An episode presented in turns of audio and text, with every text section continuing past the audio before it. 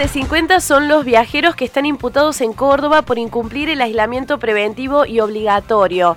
Para conocer cómo está esta situación, estamos en comunicación con el fiscal federal Enrique Senestrari. Fiscal, bienvenido a Noticias al Toque. Susana Álvarez lo está saludando.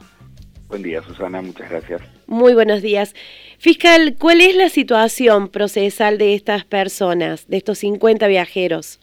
Bueno, eh, recién empieza, digamos, el proceso judicial. Lo que estamos haciendo es eh, haciéndoles la imputación para que conozcan eh, por qué la justicia los está observando, qué es lo que consideramos que han hecho de manera ilegal y lo que falta ahora es que se presenten eh, con sus abogados para su indagatoria, para defenderse, o antes, si ellos quieren, que es lo que les hemos propuesto, es, dada la situación que no tiene mucha discusión, eh, acepten la posibilidad de hacer un acuerdo con la Fiscalía para no ir a un juicio penal que les quede el antecedente de una, de una condena penal a prisión, eh, sino algún tipo de acuerdo que tiene prevista la ley para eh, resolver el conflicto social que provocaron con su conducta mediante algún tipo de aporte a la comunidad, sea trabajo comunitario, dinerario o en especie, para dar señales de, de reflexión y de intención de solucionar este conflicto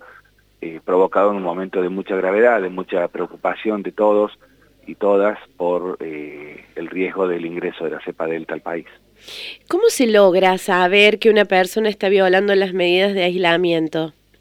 Bueno, eh, el procedimiento que estableció Migraciones es que las personas que viajan, además de que la gran mayoría sabía el riesgo que se, que se eh, exponía al viajar al extranjero en épocas de pandemia, eh, hacen una declaración jurada donde le informan eh, a la Dirección de Migraciones en qué lugar se van a instalar para encerrarse y cumplir su cuarentena durante el tiempo establecido por ley.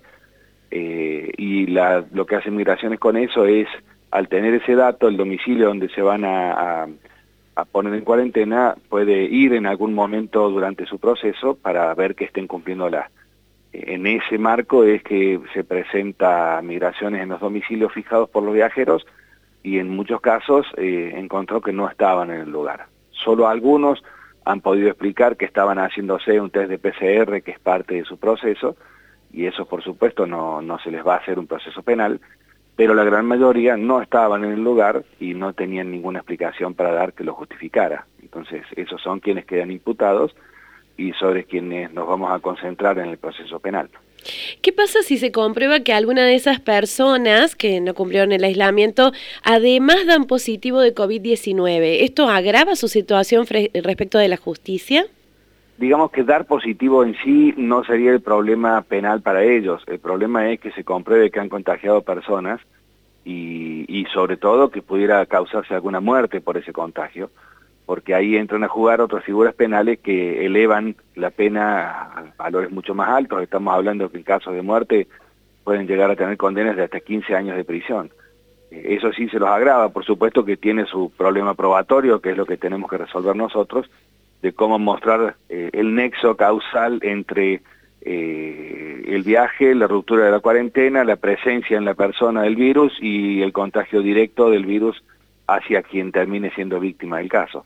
¿Y cómo se procede para mm, buscar probar todo este circuito? como, En, toda investigación penal, eh, testimonios, pruebas científicas, informes, todo lo que uno pueda conocer, que es muy amplio en, el sistema penal, cualquier información que sea creíble, que sea fidedigna, que nos dibuje un hecho con la mayor precisión posible, eh, es lo que nos permite conocer cuál fue la, la verdad histórica y qué significado legal tiene. Entonces, cualquier clase de prueba que nos diga esta persona viajó, rompió la cuarentena, tenía el virus, contagió a esta otra persona y esa otra persona falleció, eh, si se logra marcar todo ese hilo completo de pruebas, eh, se puede considerar justamente demostrado que causó una muerte con el contagio del virus.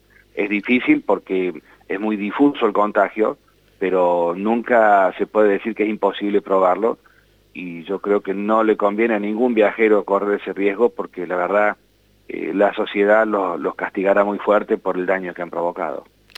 Recordamos que estamos en comunicación con el fiscal federal Enrique Senestrar y estamos hablando de los cordobeses imputados por haber violado el aislamiento obligatorio luego de eh, salir del país y volver a entrar. Eh, fiscal, con respecto a este ciudadano que introdujo la variante Delta en Córdoba y que no respetó las medidas de aislamiento provocando una veintena de contagios, ¿cuál es la situación de él respecto de la justicia? ¿Qué tipo de pena o sanción corresponde en un caso así? Bueno, es un caso que no tengo yo, está en la justicia provincial, eh, según, dijeron iba a venir a la Fiscalía Federal, pero hasta ahora no entró, eh, entonces no puedo decir mucho yo sobre el caso concreto, porque es algo que tiene que manejar un colega de la justicia provincial, pero son las mismas valoraciones que acabamos de mencionar. Desde que comenzó la pandemia, ¿hubo algún caso en que alguien haya sido condenado por haber incumplido el aislamiento?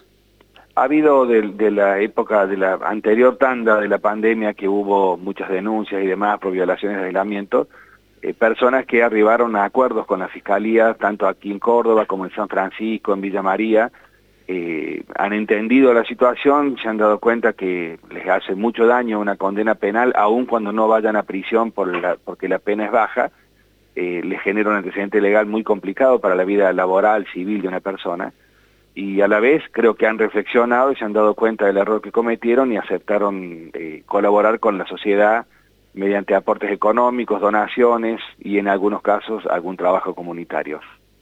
Frente a todo esto, fiscal, no queda más que concluir que mejor hacer las cosas bien y si uno viaja, eh, cumplir con lo que tiene que cumplir, sobre todo en esta situación, sí. Es que es una cuestión simple. Eh, la frase nadie se salva solo es una de las más ciertas que existen.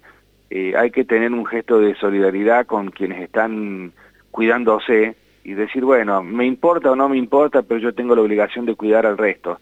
Eh, si no me quiero cuidar yo mismo, bueno, nadie me puede acusar por eso, pero yo no puedo eh, causarle daño a otras personas por una cuestión de individualismo, de una conducta en la que es negar lo que es una sociedad. Una sociedad es un colectivo, todos tenemos que ayudarnos. Si no lo hacen, bueno, esa sociedad tiene previsto en las leyes formas de sancionar esa conducta.